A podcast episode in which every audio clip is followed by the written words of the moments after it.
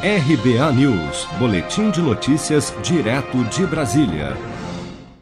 Governo de São Paulo afrouxa regras do plano de flexibilização no Estado. Em sua centésima entrevista coletiva desde o início da pandemia, realizada no Palácio dos Bandeirantes nesta segunda-feira, 27 de julho, o governador de São Paulo, João Dória, anunciou novas regras para o plano de flexibilização da quarentena nos municípios paulistas, o que chamou de, aspas, calibragem técnica do Plano São Paulo. A principal alteração anunciada na coletiva foi o afrouxamento no índice mínimo de ocupação dos leitos de UTI. Atualmente, para que uma cidade possa evoluir para a fase verde do plano de flexibilização do Estado, o chamado Plano São Paulo, em que mais setores econômicos são autorizados a reabrir e retomar as suas atividades, ela deveria ter sua taxa de ocupação das UTIs abaixo dos 60%. Com a nova regra, que passa a valer a partir da próxima sexta-feira, 31 de julho, este limite passa a ser de 70%. Para Dória, o Plano São Paulo é eficiente por ser uma ferramenta dinâmica e não estática no enfrentamento da pandemia. Hoje anunciamos ajustes de alguns parâmetros já existentes na quarentena do Plano São Paulo. O objetivo é aprimorar o plano para torná-lo mais eficiente e adequado à realidade que vivemos neste momento da pandemia. Estamos iniciando hoje, como todos sabem, o oitavo período de quarentena em São Paulo.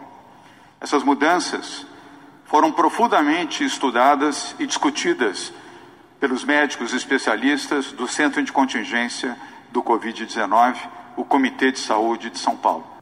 O Plano São Paulo é eficiente exatamente por ser uma ferramenta dinâmica e não estática de enfrentamento da pandemia. Para o secretário executivo do Comitê de Contingenciamento do Estado de São Paulo, João Gabardo, esse ajuste dá uma estabilidade maior ao faseamento.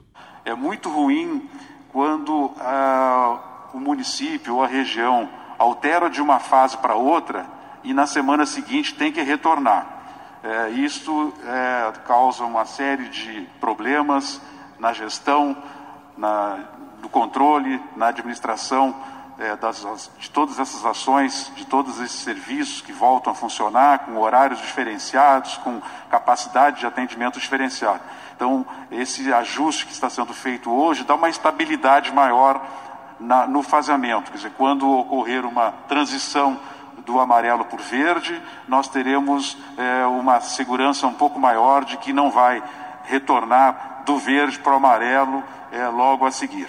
A fase amarela em que está a cidade de São Paulo já permite o funcionamento de bares, restaurantes e salões de beleza em horário parcial, além de ampliar a taxa de ocupação de espaços liberados pela fase laranja, como shopping centers.